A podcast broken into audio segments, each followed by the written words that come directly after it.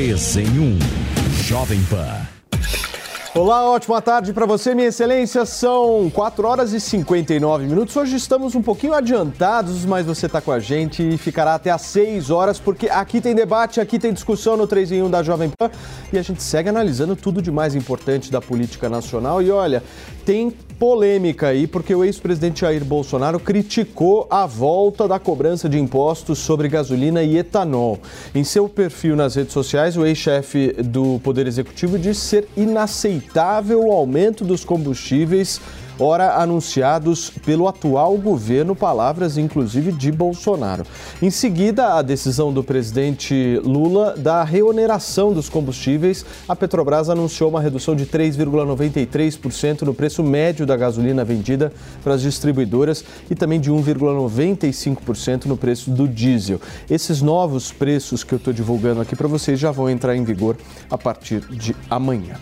Vamos para o debate discutir com o nosso time sobre essa história e esse ressurgimento de Bolsonaro, as primeiras críticas aí de Bolsonaro nesse atual governo, pelo menos o que eu me lembro, né? Vejo aqui já na tela Alan Gani, Jorge Serrão, o nosso Nelsinho Kobayashi e Fábio Piperno. Piperno, falou de Bolsonaro, não sei porque eu penso em você. Eu gostaria que você começasse essa rodada. Boa tarde, Paulo Matias, os colegas, um abraço à nossa audiência. Olha, primeiro que o Bolsonaro é um ativo tóxico, né? Aliás, muitos aliados, inclusive, estão procurando distância. Ontem mesmo, aqui no Pânico, né, o empresário Roberto Justo foi um que falou um monte aí e tal. Bom, mas, é, ok, está fazendo o papel de oposição dele, tem todo o direito de emitir a opinião dele, como qualquer um. Agora, vejam, ele fez, a gente já discutiu isso desde o ano passado, é uma medida ele tomou medidas, enfim, adotou medidas claramente eleitorais, com um cunho eleitoral, né, para tentar, é, naquela época, né, na reta final da eleição, distribuir aí um pacote de bondades para tentar, quem sabe, conquistar uma parte do eleitor que lhe havia escapado. Foi parcialmente bem sucedido nisso, até porque na reta final ele cresceu um pouco. Então ele deu, por exemplo, auxílio para caminhoneiros, auxílio para taxistas, deu uma série de benefícios e cortou até 31 de dezembro impostos que incidiam sobre os combustíveis. Bem naquele momento, bem na reta final da disputa eleitoral. Então a gente sabe qual foi a motivação para isso. Mas passada a eleição, o país volta ao normal e é necessário que se olhe para frente, que se sigam as regras e que, principalmente, a gente veja é, o, o tamanho do caixa do governo. Então, o que o governo faz é recuar seis meses no tempo, brigando inclusive com a área política do próprio PT, e essa vai ser uma disputa, uma queda de braço que a gente vai ver com muita frequência, não tenho a menor dúvida em relação a isso.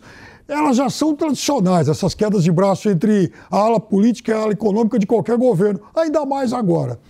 Mas eu acho que, de qualquer forma, a medida adotada ela foi muito correta. Muito bem. Alangani, você concorda com o Piperno nesse pois aspecto? Pois é. Esse... Primeiro, boa tarde, Paulo. Boa tarde aos colegas. Boa tarde a toda a nossa audiência. Esse ativo tóxico chamado Bolsonaro gerou um crescimento de 3% em 2022, maior do que o da China, inflação controlada, menos de 6%, e piperno, superávit primário das contas públicas, 1,3% do PIB. Isso desonerando os combustíveis. Então, entregou o país numa situação econômica melhor. Fora que no governo dele houve também ajuste do lado do gasto público. Vide que o salário do alto funcionalismo público ficou congelado, houve uma transferência dos mais ricos para os mais pobres. E agora, né? Agora voltam hum. com esse tributo dos combustíveis. É claro, uma medida uh, fiscal até necessária do ponto de vista fiscal, mas ninguém pensou no corte de gastos. Ninguém, nesse governo não se fala em corte de gastos. É impressionante. E aí eu pergunto: e quando fizeram lá a PEC de transição? Ué, não previram que poderia é, ter essa questão dos combustíveis, era só economizar 30 bi, ora, perto dos 170 bilhões de reais, o que seria uma economia de 30 bi e mesmo assim seria muito elevado. Então, esse governo, ele tem horror a cortar gastos públicos. O ajuste fiscal, infelizmente, é só no lado da arrecadação e quem paga a conta? A população. Piperno, daqui a pouquinho você vai comentar esse assunto em relação ao que o Alan trouxe, mas antes eu queria entender, Serrão, do ponto de vista político, se você acha que o Lula está satisfeito com essa guerra entre a Haddad e o PT. Saudações, meus amigos, meus amados haters. Evidentemente, Luiz Inácio Lula da Silva queria tudo menos essa confusão. Tanto que. Serrão, seu microfone está com um pequeno probleminha, daqui a pouquinho eu volto contigo. Nelson, eu faço a mesma pergunta para você, meu caro. Vamos lá. Primeiro, boa tarde, Paulo, Alangani, Serrão, Fábio Piperno, toda a nossa querida audiência do 3 em 1. Essa questão da reoneração do combustível é polêmica. Por quê? Porque impacta a vida de todo mundo. Não é só quem tem carro, não. Não é só quem abastece, não é só quem tem condições de ir a um posto de combustível combustível impacta na inflação. É claro que gasolina e etanol impactam menos na inflação do que o diesel, que vai continuar desonerado até o final do ano. Mas há impacto certamente. Mais do que isso, não impacta só na inflação, não. Impacta na economia geral, porque diante da incerteza a respeito da, da, da, dos prejuízos gerados a partir do aumento do combustível, o mercado econômico dá um passo atrás, deixa de investir, deixa de produzir riquezas. Isso é uma obviedade. Mas eu queria voltar num, num, num, trecho aqui dito pelo Piperno, que é de uma superficialidade muito grande. Quando ele diz que o fato do presidente Bolsonaro Pessoal, tá ter tá aplicado a desoneração somente até o fim do ano, por, e, e isso indicar uma medida eleitoreira, há um grande equívoco.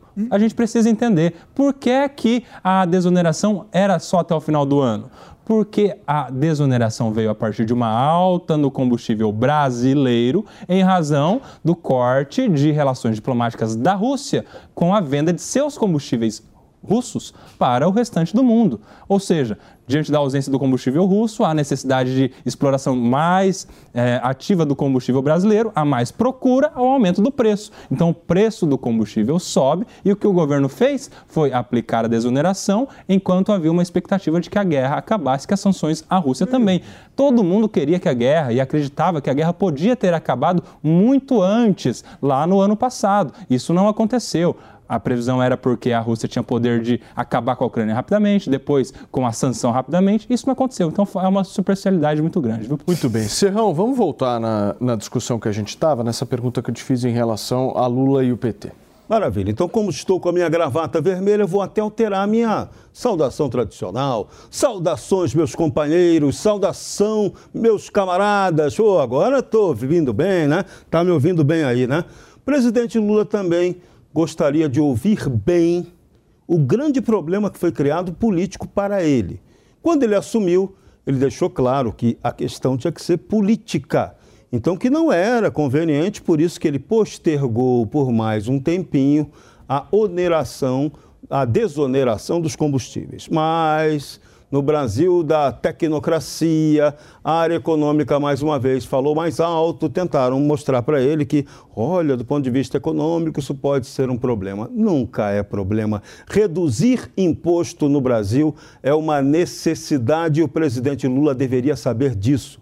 Quando você reduz o imposto, você aumenta o consumo. O aumento do consumo colabora para que se arrecade mais imposto. Essa é a lógica, presidente Lula. É isso que está fazendo aqui em São Paulo o governador Tarcísio de Freitas. O raciocínio lógico correto é esse. Então, esse desgaste político que Lula vai correr agora é absolutamente desnecessário. Tanto que o presidente Bolsonaro, malandramente, já foi na jugular. Uau! Ah, o Lula está equivocado de aumentar os impostos, vai aumentar na gasolina, a picanha não chegou. E aí começam essas ideias, começa essa confusão, alimenta-se uma polarização política de graça. O PT criou a própria corda, a própria cobra para mordê-lo sem a menor necessidade. Então era muito mais fácil você fazer um ajuste de conta pública economizando.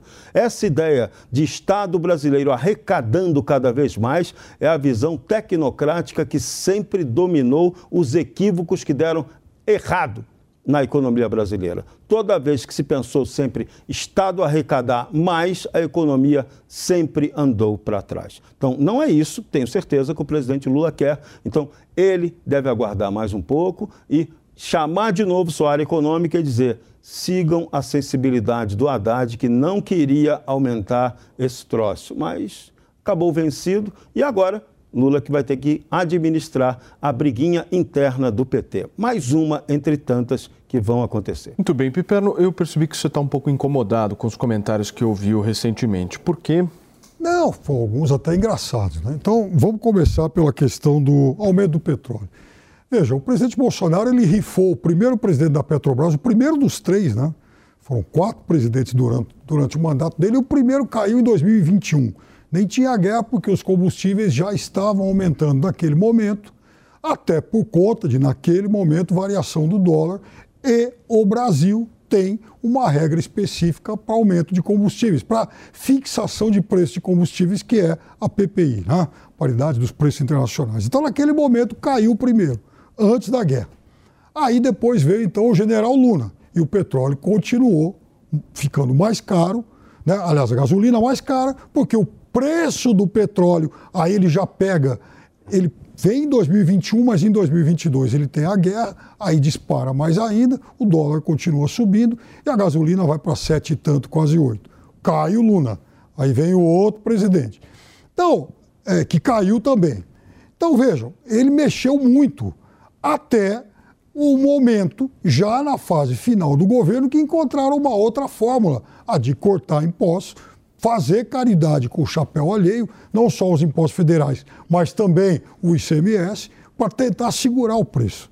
Então, Caridade com o chapéu alheio é isso daí, ó. Você, você volta imposto e a Petrobras diminui não, o preço. Não, não, não. isso é, é aí tá o negócio. A Petrobras ela tem, Nelson, por lei, por regra, que diminuir sim um pouquinho o preço agora, porque como eu falei, tem a PPI. Então agora, nesse momento, os preços brasileiros ficaram aí 8% mais caros do que a média internacional. Então, ele tem que, seguindo a regra, ele tem que cair um pouquinho. Pode acontecer o inverso. Aconteceu o inverso no governo Bolsonaro algumas vezes, né? Oh. Isso, é, isso, é, isso é do jogo, até que se mude essa regra. E aí tem que passar pelo Congresso. Mas a PPI regula isso. Então ele teve essa pequena folga de 8%, até porque o dólar em janeiro também caiu, o Alan sabe disso, o real se valorizou em janeiro, então houve essa pequena folga. Agora, então dá para fazer isso. Agora, em relação, por exemplo, aos excessivos gastos e tudo mais, o governo já está cortando despesa, inclusive vai cortar agora. Aonde? Um milhão e meio, Nelson. Um milhão um e meio, meio rapaz. Pera, não ouço um milhão e meio. Você não me deixou acabar de molhar o bico. Um milhão e meio de contribuintes. Contribuintes. Ah, e o governo Bolsonaro enfiou no renda mínima lá no Bolsa Família dele. Mas, aí, mas, o cálculo, mas o cálculo para estourar o teto considerava um milhão, né? Não fala assim milhão e meio é, de pessoas por mês recebendo 600 mil reais, aliás, 600 reais. E olha, parece que esse número vai passar de 2 milhões de pessoas recebendo de forma irregular só aí já vão ser alguns bilhões. Então dá para diminuir o teto, porque a conta para estourar o teto foi considerando esses um milhão. Ô, Piperno, você falou de todas as saídas aí dos presidentes da Petrobras, mas não mudou a política de preços da Petrobras. Em 2022 a Petrobras deu um show, foi recordista isso, em lucro em distribuição isso. de dividendos. Não mudou a Não foi diferente daquele, daquela mudou. calamidade foi que foi no governo PT. Isso foi aumentando e é por isso que o presidente cortou cabeça, porque a política não podia mudar, Alan, é lei. Nenhum presidente da Petrobras pode chegar e falar, então, mas, eu vou mudar é, porque eu quero. É, mas não é que ele ah, demitiu e ia ter pressão. Não houve essa pressão ah, não? na Petrobras. Ah, não. Não, e agora, e agora vem uma confusão. Essa vai ser, essa promete ser gigantesca. O governo federal, há bastante tempo, na era Bolsonaro, contou com os recursos das empresas estatais para garantir ali o recurso a mais, o pagamento de dividendos. E agora, qual é a historinha que a turma da carreta Furacão está contando? Não, vamos segurar um pouco esse pagamento de dividendos ao próprio governo, à própria União Federal, acionista majoritária das empresas estatais. Para quê? Porque nós precisamos investir mais nessas empresas. Isso é pura historinha do boitatá. O nego está querendo é atender a esquemas, que já começou a pressão da base aliada, da turminha do Centrão, que está querendo o quê?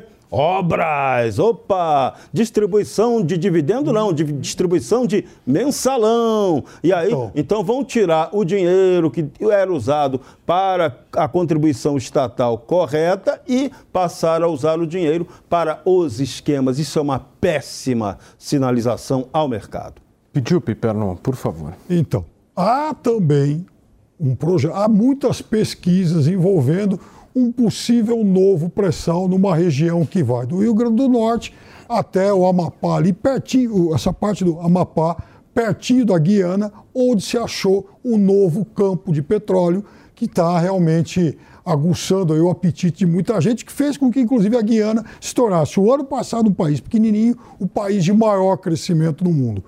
Então, foi, mais aumentou o PIB no mundo. Então, há, assim, muito provavelmente um outro campo de petróleo muito promissor por lá. E essa região tem recebido. E, e olha que tristeza, né? O, qual o governo do pré-sal aí, da, da, do tempo áureo da Petrobras, né? Qual foi o governo que estava diante da possibilidade de lidar com esse patrimônio? O que foi feito com a Petrobras mas, nessa mas, época? Escuta, Agora, de novo, é acharam um novo negócio Isso. que vai ser muito dinheiro na mão do então, mesmo então, governo. Vê, então eu vou te ajudar a fazer conta, Nelson. Se não aparece o pré-sal. Rapaz, tem conta. Hoje, tem, é, isso, é, Cuidado se, com a conta, porque tem bilhões devolvidos. Não, eu vou até hein? pedir ajuda para o nosso economista aqui. Se não existisse o pré-sal, Quanto o Brasil gastaria Se não houvesse corrupção com o dinheiro do, do pré-sal? Aí. Quando, se não houvesse não, corrupção com o dinheiro do pré-sal? Não existisse Faça essa o pré-sal. Se não existisse o pré-sal, quanto é que o Brasil gastaria por ano com o petróleo?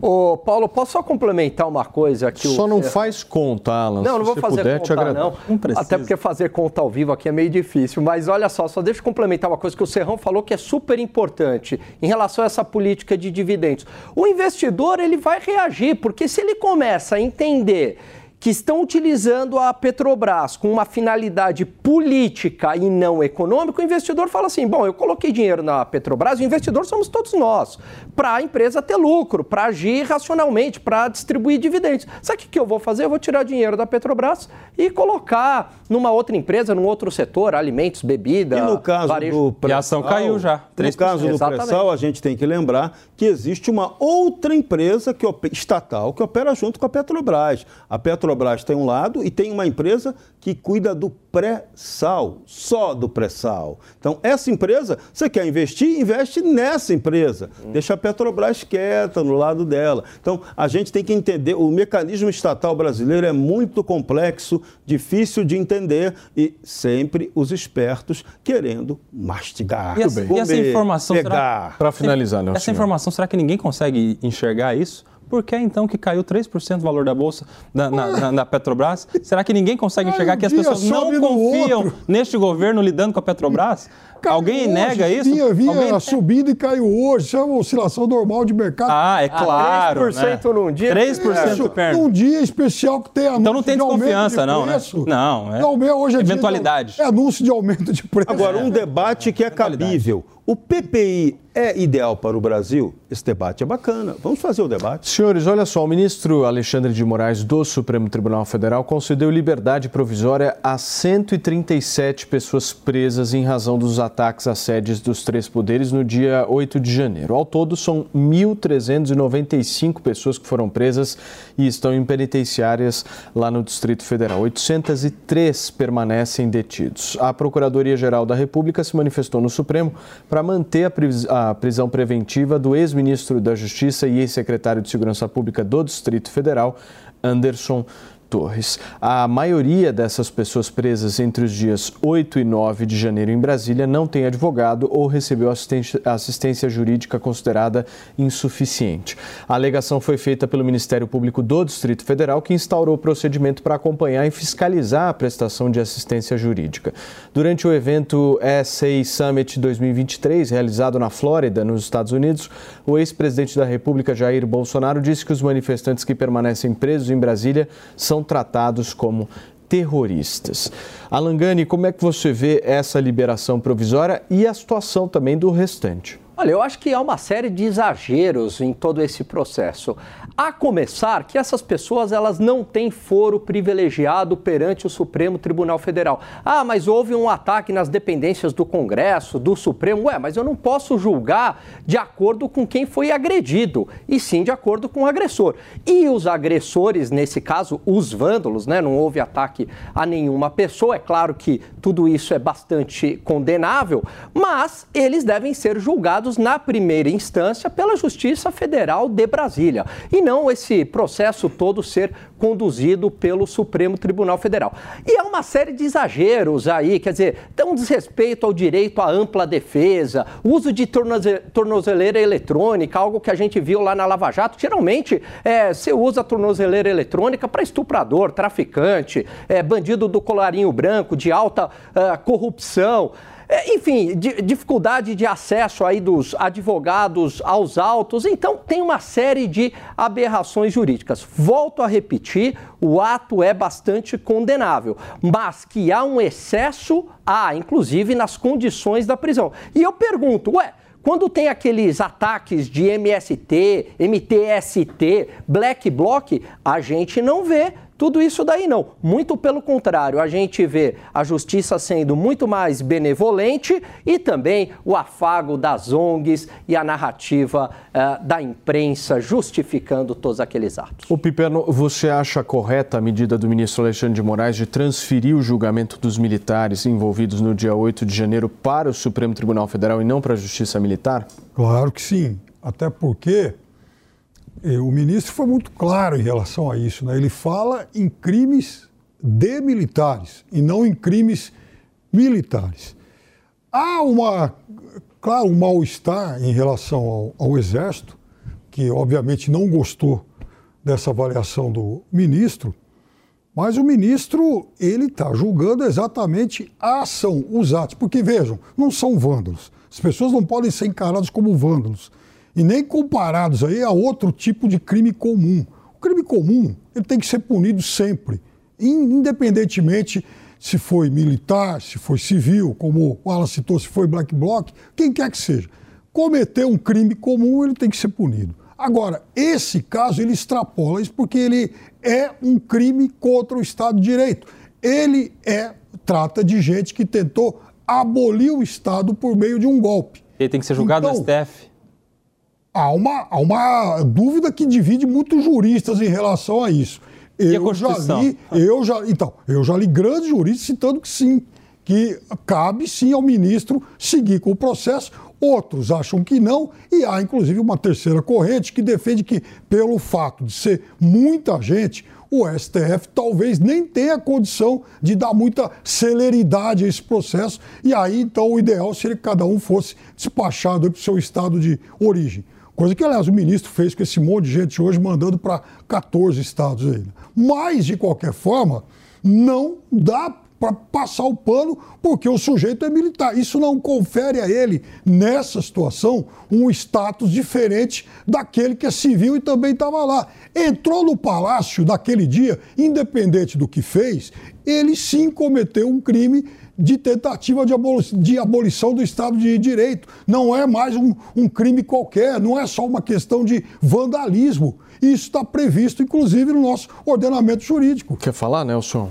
Cara, primeiro, não está escrito em lugar nenhum na Constituição. Há dois artigos que tratam de abolição do Estado de Direito há dois artigos que tratam dos crimes, isso está no Código Sim, Penal. Foi, foi, uma lei agora recente, do ano passado, foi sancionado pelo presidente da República, mas isso não diz em lugar nenhum que será de competência de julgamento do Supremo Tribunal Federal. Aliás, a lei não poderia falar isso porque quem estabelece o, o, a estrutura do judiciário é a Constituição. E a Constituição é clara para dizer quando o STF é competente para julgar um caso criminoso ou não. E é geralmente nos casos de foro por prerrogativa de função, pessoas que têm mandato, pessoas que ocupam alguns cargos essas pessoas não ocupam. Então, há sim uma invasão na competência da, da, da Justiça de primeira instância, da Justiça Federal, do Distrito Federal. Não está escrito na Constituição. Pode ter jurista falando? Pode, mas entre a palavra do jurista e da Constituição, fica a palavra da Constituição. Isso para começar. Agora, em relação a essas pessoas soltas aí, 130, mais 137 presos, foram soltos. Só mostra que não deveriam sequer ter sido presos. Com cautelares. tivemos... Soltos com cautelares. Porque desde, cautelares. porque desde o início poderiam ter sido aplicados a essas pessoas as cautelares em vez da prisão. As Elas prisões foram, foram ilegais. Sim. Sabe o que a gente mostra, vê nisso daí? É que neste caso do dia 8, prendeu todo mundo para depois ver quem solta quando no Estado democrático todo mundo tem que ser solto e prende quem tem indício de, de presença dos requisitos da prisão preventiva, que no Brasil não é levada a sério. Você tem flagrante, tinha milhares de pessoas lá. Ô Koba, e o, o, o, André do Rap, né, ele não usava terno, tornozeleira eletrônica, né? E esse pessoal agora com Você tornozeleira sabe... eletrônica tem uma inversão. Você sabe por que, que o André do Rap foi solto? Por, por uma desídia, um, um, uma inércia, né? uma negligência do Ministério Público em relação a prazo. Por quê? Porque ele estava preso preventivamente. Isso. A cada três meses, o Ministério Público tem que pedir a renovação da prisão preventiva, mostrar que estão, ainda estão presentes os requisitos. O Ministério Público não fez, comeu bola, foi para o Judiciário que viu o excesso de prazo, tinha passado mais de três meses e aí a prisão se tornou ilegal, mandou soltar. Exato. E no caso do cara que é preso em flagrante, que a mesma lei diz que deve ser submetido a uma prisão, uma audiência de custódia em 24 horas. Do mesmo jeito, há um excesso de prazo a partir da 25ª hora que deve tornar essa prisão ilegal. E está escrito na lei que a prisão se torna ilegal. Ou seja, excesso de prazo para o André do Rap, e está certo, Vale, é uma prisão ilegal, tem Opa, que ser solto. Você está falando pro... em três meses do André do Rap. Estou falando de re... seguir três os requisitos meses. da lei. Isso, três seja meses. três meses, Isso. seja 24 horas. A lei estabelece que a prisão se torna ilegal e prisão ilegal tem que ser relaxada. A pessoa tem que ser solta. É assim que funciona. Você Só não está valendo para essas pessoas aí, ó, do dia 8. Você não acha que essa decisão do ministro Alexandre de Moraes tensiona muito o relacionamento do Supremo com as forças militares? Ah, com certeza. Isso cria um problema desnecessário. Mais uma vez, estamos utilizando o remédio errado para a garantia do Estado de Direito.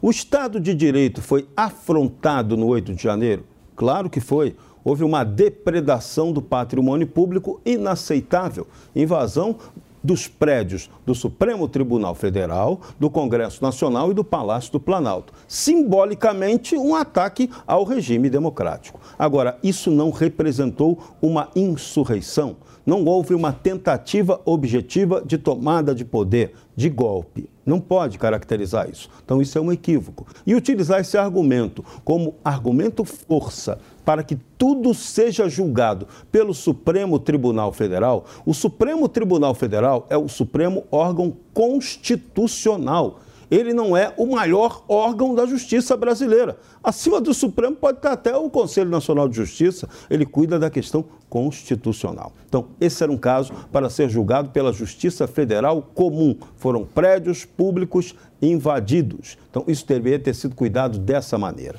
No Brasil, você tem uma justiça militar. Então, a conversa não cabe nem discussão. Se tem militar envolvido no crime, o caso dele tem que ser apreciado pela Justiça Militar. E de forma concorrente, aí sim, depois de avaliado pela Justiça Militar, a Justiça Militar ela tem soberania e competência para indicar que a justiça comum também pegue o militar se achar que ele extrapolou, também cometeu outros crimes. E hoje nós temos aí os crimes no, previstos na regra absurda, estúpida, dessa nova, esse novo regramento do Estado Democrático de Direito. Ali se incluiu coisas absurdas, autoritárias no Código Penal, com objetivo de punição política. Então, o que que fez agora essa flexibilização, soltura desses presos do 8 de janeiro? Ora, ora, meu caro Watson, elementar foi o risco da CPMI do fim do mundo, que é essa CPMI que cuidaria do 8 de janeiro pipocar pesada no Congresso Nacional. Então, todo mundo vê. Quando você comete um exagero político, esse exagero político vai ter uma contrapartida também do ponto de vista político. Extrapola o mero item judiciário. Então é isso que tem que ser avaliado no Brasil hoje. Nós precisamos recuperar a institucionalidade. É fundamental recuperar o equilíbrio entre os poderes. Eu sempre faço aqui apelo aos ministros do Supremo Tribunal Federal para que eles abaixem a bola. Eles, eles têm um papel de liderança fundamental, são poucos, são só 11, que se deram um grande exemplo, sempre vão contribuir para baixar o nível de poder, de octanagem do combustível que está envolvido no meio político. Mas quando eles aumentam essa octanagem política, aí o risco é de incêndio, de explosão institucional. Isso não interessa ao Brasil, isso não interessa a quem quer investir aqui e não contribui para a segurança do Estado de Direito. Muito bem. Por favor, Pipeno. Há duas coisas, Serrão, fundamentais essa questão envolvendo os militares. A primeira, até agora, a Justiça Militar não abriu nenhum inquérito contra nenhum militar que tenha participado desses atos. A segunda coisa, o STF Quem considera sabe disso? sim, Ninguém sabe.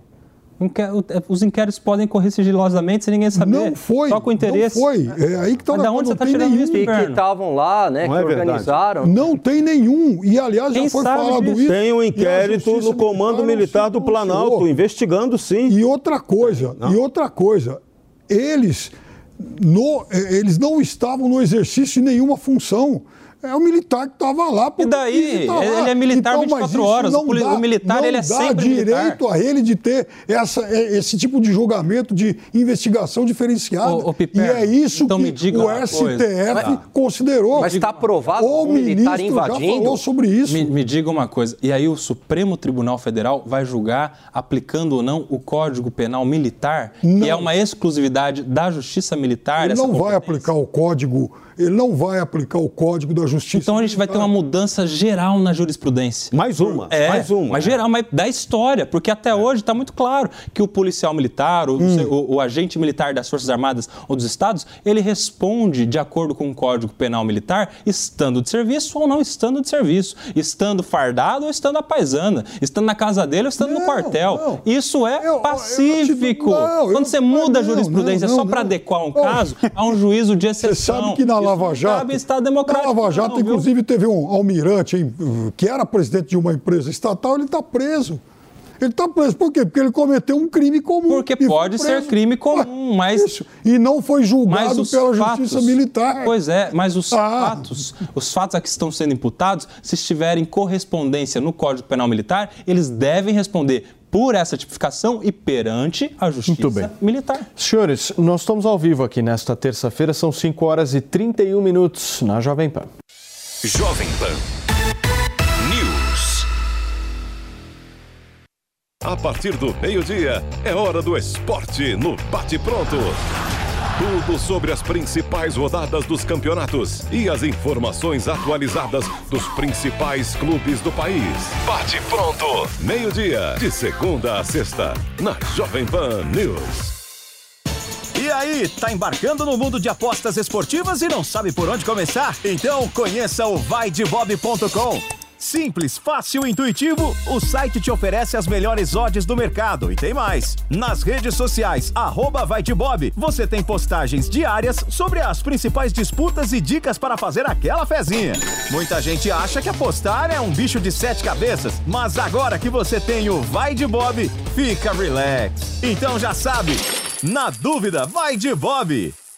Diante do cenário atual, onde vivenciamos uma alta disseminação de doenças, é necessária a adoção de hábitos de limpeza mais rigorosos. Para auxiliar a higienização da sua empresa, a Gocil oferece soluções completas com inovação e excelência operacional. A Gocil integra tecnologias e profissionais qualificados, com um modelo de gestão desenhado especificamente para a rotina do seu negócio. Para saber mais, acesse gocil.com.br ou ligue 11 2678 0600. Gocil, a maneira mais segura de confiar. E internet. O mundo de informação. Jovem Pan News. E se eu te disser que existe uma grande oportunidade para você faturar no mundo digital? Não precisa de seguidores nem de experiência. O curso Empreendedor Digital vai te ensinar em sete módulos todas as ferramentas para trabalhar ou como afiliado ou como criador de produtos digitais. E não importa a sua profissão, você pode monetizar seu conhecimento. Garanta essa oportunidade. Acesse agora niucursos.com.br e se inscreva. Venha saborear o Festival da Cavaquinha no Restaurante Fredi de segunda a segunda no almoço e jantar. Diversas opções de entrada, como alho poró gratinado e concha recheada com carne de siri gratinada. Sete opções diferentes de pratos com cavaquinha e sobremesas como soufflé de chocolate e creme brulee. Esperamos você. Rua Pedroso Alvarenga, 1170, Itaim Bibi. Telefone 31670977. O App News já é um sucesso e não para de crescer. Já são mais de 650 mil downloads, 100 mil usuários ativos diariamente. As notícias de maior relevância estão disponíveis em cinco idiomas: E ainda você pode assistir a programação da Jovem Pan News ao vivo e em qualquer lugar do mundo. Baixe agora mesmo o app News na sua loja de aplicativos. É de graça.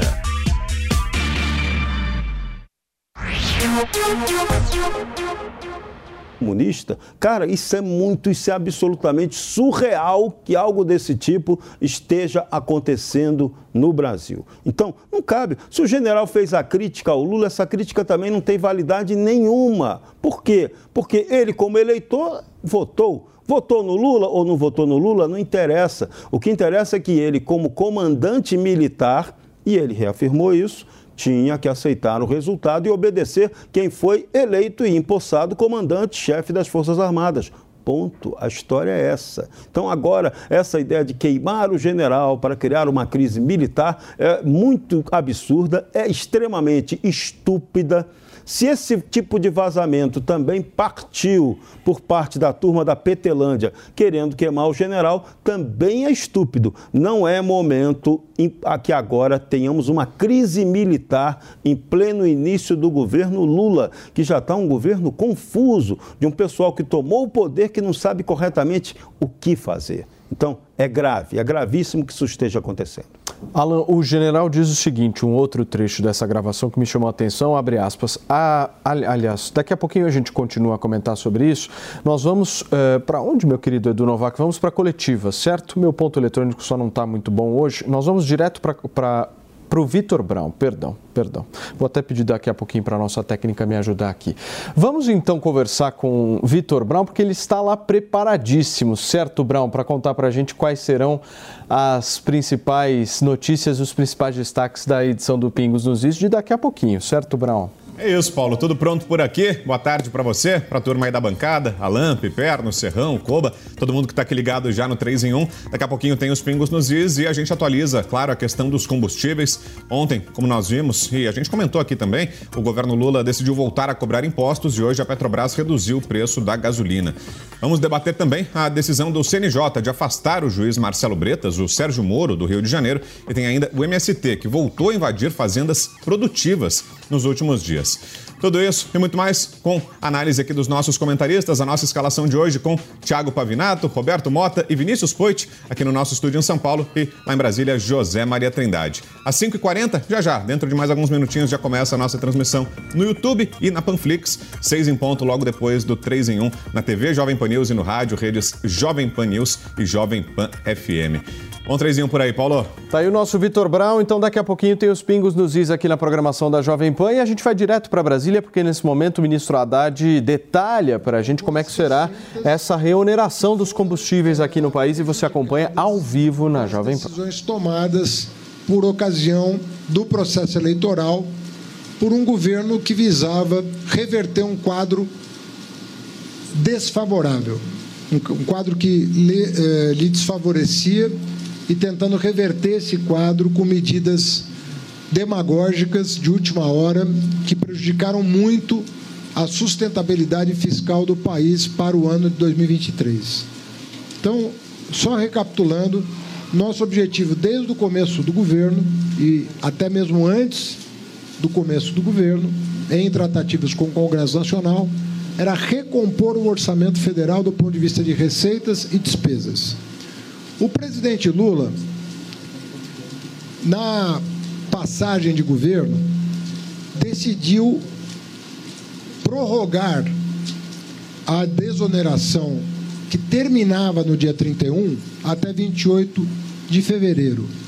Dentre outras coisas, porque havia rumores em Brasília de uma tentativa de golpe de Estado.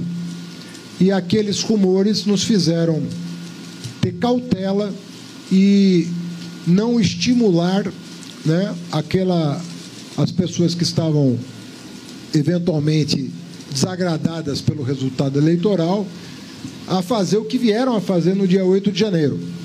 Além disso, além dos rumores de golpe de Estado que circulavam em Brasília, havia a questão da posse do novo presidente da Petrobras, que só aconteceu recentemente. Então, por essas razões, e apenas essas razões, o presidente decidiu estender a desoneração da gasolina e do etanol até 28 de fevereiro e do diesel e do gás de cozinha por um ano, até o final de 2023. Estou recapitulando para que vocês possam situar do que, que nós estamos falando aqui. Muito bem, venceu o prazo. Então agora eu estou dando a público a decisão que o presidente tomou com base em todas eh, as informações que ele recebeu ao longo dos, da última semana para afirmar a sua posição a respeito do que ele considera o mais justo fazer nesse momento. Então, o que, está, o que vai acontecer? Primeiro, a decisão foi tomada hoje porque nós queríamos tomar a decisão depois que a Petrobras dissesse qual é o preço para, os próximo, para o próximo mês desses dois combustíveis, da gasolina e do álcool. Né? É, e, e, do diesel também. E a Petrobras acabou de anunciar hoje, é, então nós esperamos para anunciar, vocês estavam aqui há dois dias aguardando uma definição, e o que eu e o ministro Alexandre ponderamos ao presidente é que não faria sentido a gente tomar uma decisão depois do anúncio dos preços da Petrobras. Então era o melhor esperar a Petrobras tomar um posicionamento sobre os preços de março e aí nós tomaríamos a decisão sobre a questão do, da reoneração. Isso foi acatado pelo presidente, que aguardou então a manifestação hoje ao meio-dia do Comitê de Preços da Petrobras, que seguiu rigorosamente as regras estabelecidas pela própria empresa.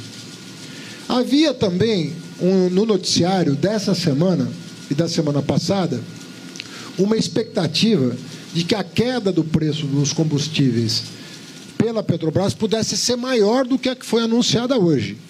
O jornal Valor Econômico chegou a noticiar, por relatório de especialistas na área que havia espaço para redução de até 25 centavos no preço da gasolina. Se não me engano, não mencionava o espaço do diesel, que também estava sendo considerado. Nós aguardamos a Petrobras se manifestar. Né? O ministro Alexandre, junto ao secretário executivo aqui do Ministério da Fazenda, foram à Petrobras né? É, em busca dessas informações e voltaram com a decisão da empresa para que fosse levada ao presidente da República para que ele tomasse a decisão que ele hoje tomou.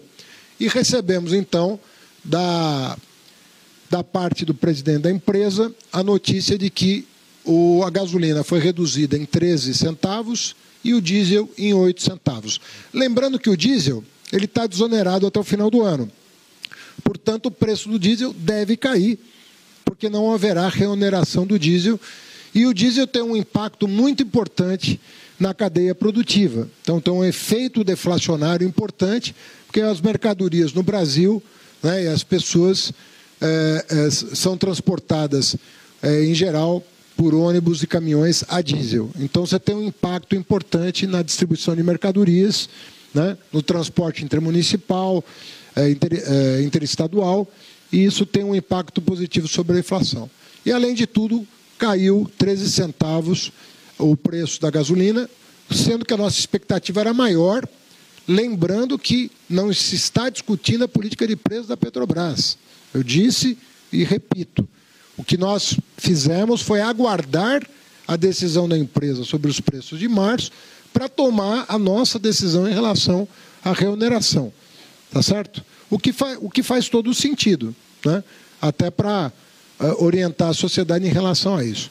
Dito isso, queria fazer também uma observação adicional, que a emenda constitucional 123, ela estabelece que uh, o diferencial de alíquota entre gasolina e etanol, quando da reoneração, deveria respeitar os preços, o, as alíquotas vigentes em 15 de maio de 2021.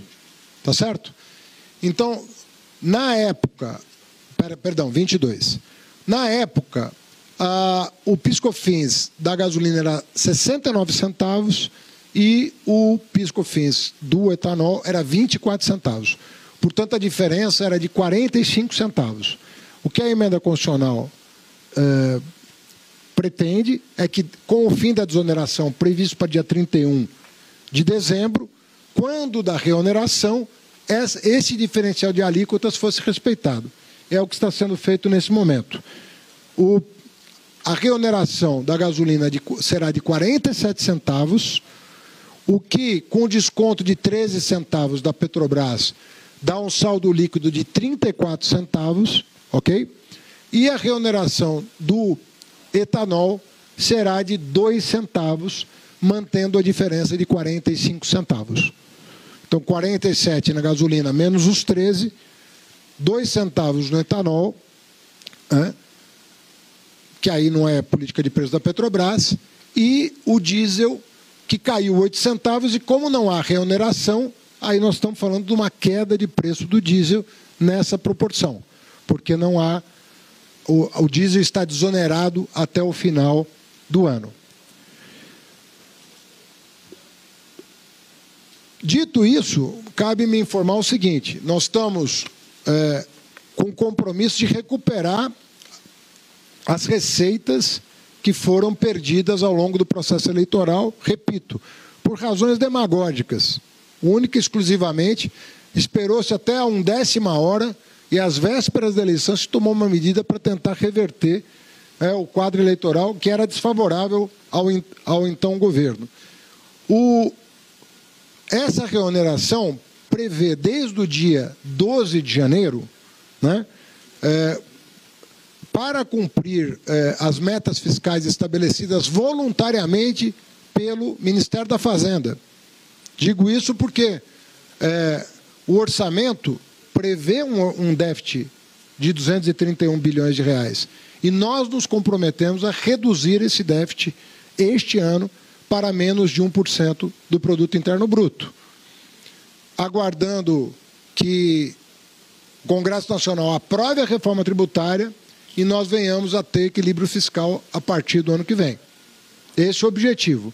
E para compensar essa diferença entre os 69 centavos de maio do ano passado e os 47 centavos desse ano, pelos próximos quatro meses, mais os 24 centavos, menos os 2 centavos do etanol, o Ministério das Minas e Energia é, por, é, fez um, um, uma análise por recomendação da Casa Civil e resolveu recompor essa diferença pelos próprios, próximos quatro meses, é, aplicando um imposto de exportação sobre óleo cru. Quatro meses. Para a uh, recomposição daquilo que havia sido previsto em 28 de janeiro. Ao final de quatro meses, o Congresso Nacional vai deliberar, quando da aprovação ou da caducidade da medida provisória, o retorno de 47 para 69, de 2 para 24, ou a manutenção do imposto de exportação. É isso que está sendo endereçado para o Congresso Nacional. Mas a MP só prevê quatro meses de, imposto sobre exportação de óleo cru para cumprimento das, dos compromissos assumidos por mim e pelo presidente da República no dia 12 de janeiro de 2023, com vistas a concluir o ano com um déficit inferior a 1% e com o arcabouço fiscal e a reforma tributária aprovada até o final do ano para a gente restabelecer o equilíbrio necessário para o país voltar a crescer. Lembro que essas medidas estão sendo tomadas, inclusive porque na ata do próprio Banco Central está dito que isso é condição para redução, para o início da redução das taxas de juros no Brasil. E as taxas de juros no Brasil estão produzindo muitos malefícios para a nossa economia. Todos nós sabemos e estamos acompanhando isso. As taxas de juros do Brasil são as mais altas do mundo, estão produzindo efeitos perversos sobre a economia. Existe uma, um problema no crédito, existe um problema do horizonte de crescimento da economia. Todo mundo, o país inteiro está é, unido em torno dessa causa, que é a redução das taxas de juros. As empresas estão nos procurando, o agronegócio, o comércio, a indústria, todo o setor produtivo anseia por isso E, portanto, nós estamos dando uma resposta para o setor produtivo de que o governo vai fazer a sua parte, esperando que a autoridade monetária reaja da maneira como prevista, previsto nas atas é, do Banco Central. Então, o nosso desejo é que,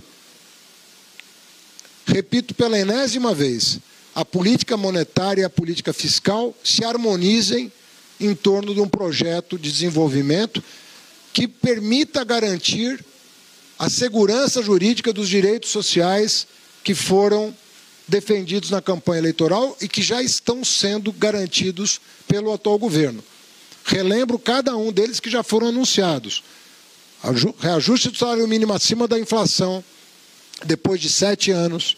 Reajuste da tabela do imposto de renda, depois de sete anos.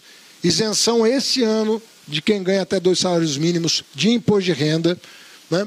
Recomposição da merenda escolar, Minha Casa Minha Vida, tudo que estava represado, nós estamos conseguindo administrar com o orçamento aprovado. Mas a condição para que isso seja sustentável é que a gente consiga ter um nível de receitas né, compatível com o nível de despesas. E ninguém está falando em aumento de carga tributária. Nós não estamos pensando em aumento de carga tributária. Nós estamos pensando em recomposição do orçamento, do ponto de vista da despesa e do ponto de vista da receita.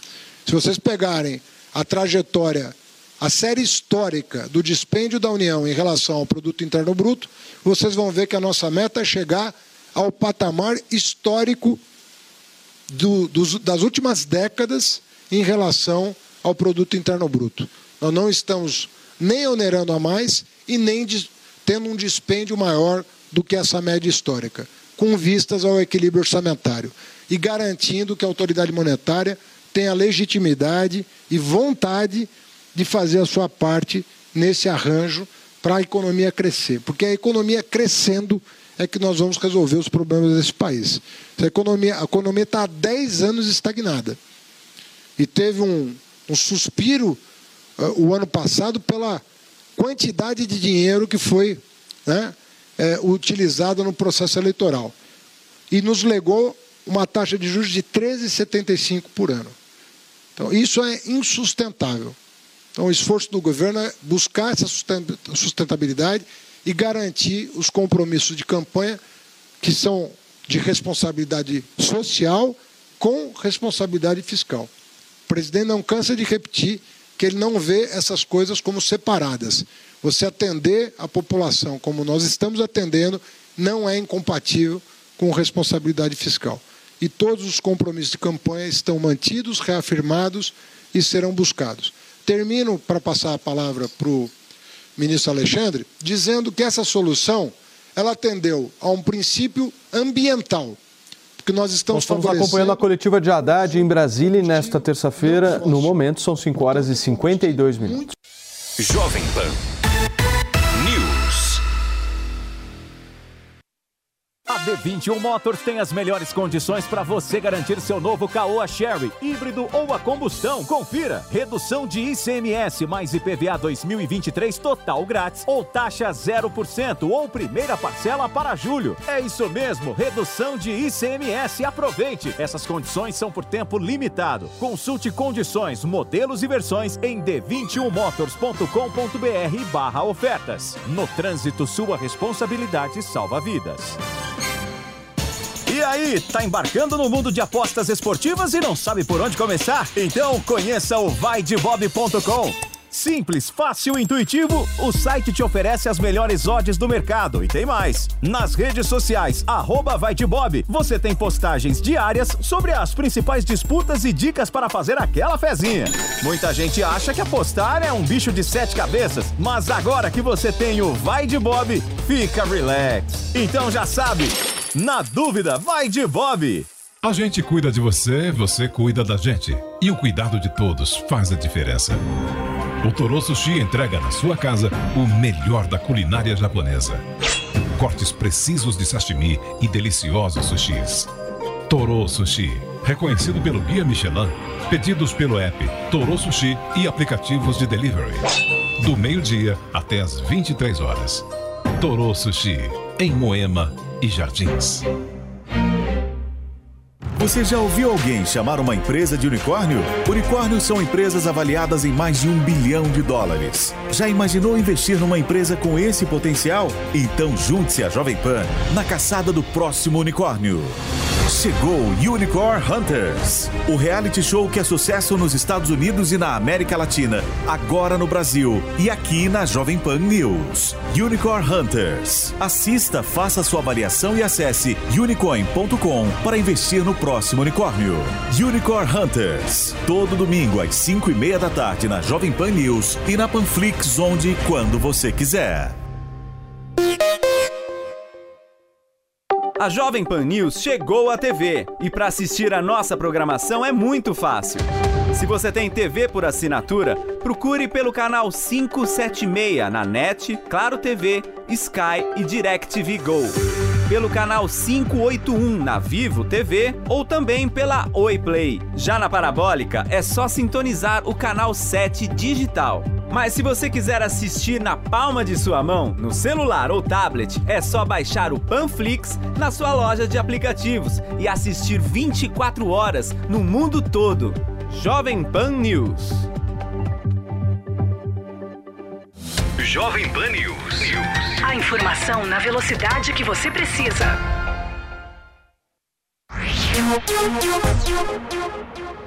Agora, Serrão, do ponto de vista político, ele coloca novamente uma certa pressão no Banco Central, né? Dizendo Com claramente certeza. que ele quer que a autoridade monetária reaja depois desse anúncio. Olha, foi o samba da política econômica doida que foi entoado aí pelo Fernando Haddad. Que loucura. Retrocedeu, falou do passado, ficou olhando demais para o retrovisor, muita perda de tempo com crítica a Bolsonaro e faltou ele dizer qual é a política monetária do governo Lula. Quem vai definir essa política monetária? É o Banco Central? Que ele está acusando, arrumando briga, ou vai ser o próprio governo Lula que vai sentar também com o Banco Central para definir no Conselho Monetário Nacional junto essa política?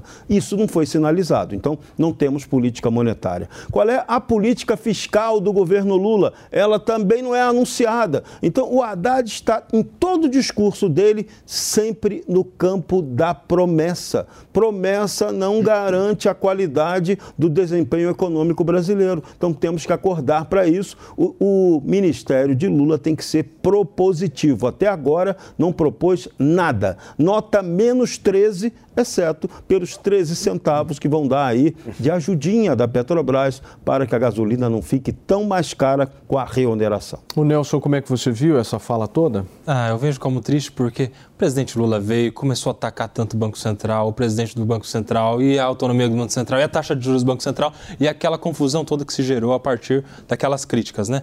Veio a Haddad, a Simone Tebet, fizeram a primeira reunião do Conselho Monetário, fizeram um bom almoço de mais de duas horas, se aproximaram, apareceram juntos. E né, a gente havia entendido que havia uma lucidez do Haddad de caminhar harmonicamente com o Banco Central, porque isso faz bem para o Brasil. Chega agora, depois de ter namorado tanto, vem dar uma bicuda nessa relação. o prato, é, Chuta o o prato. balde e começa a criticar tudo de novo. Isso faz mal para o Brasil, Haddad. Ah, que beleza. Então vamos deixar com 13,75. Mas não, é Não uma é decisão deixar. administrativa, Não é, Piperno. Não é deixar, não é deixar. A taxa de juros É é, uma reação. Vocês, consequência, olha não é causa. Vamos parar com esse negócio da, sabe, da Não é na caneta. Se fosse assim, a Venezuela Aí, seria o negócio, país mais a rico do mundo. Lima- A Faria Lima quer continuar fazendo uma lavagem cerebral, ou seja, Brasil, ou você continua com a maior taxa de juros do mundo, ou então você é inviável. Dê autonomia ao Banco Central, controle do do gasto público, o juro Não cai. Eu tenho certeza não disso. basta uma Tenho taxa certeza alta. Rapaz, O que juro alto atende ao banqueiro A que maior fez o mundo. L. Não É. é, pra, não é a mim. O Faria banqueiro que fez o L, Faria Leimer, é que gosta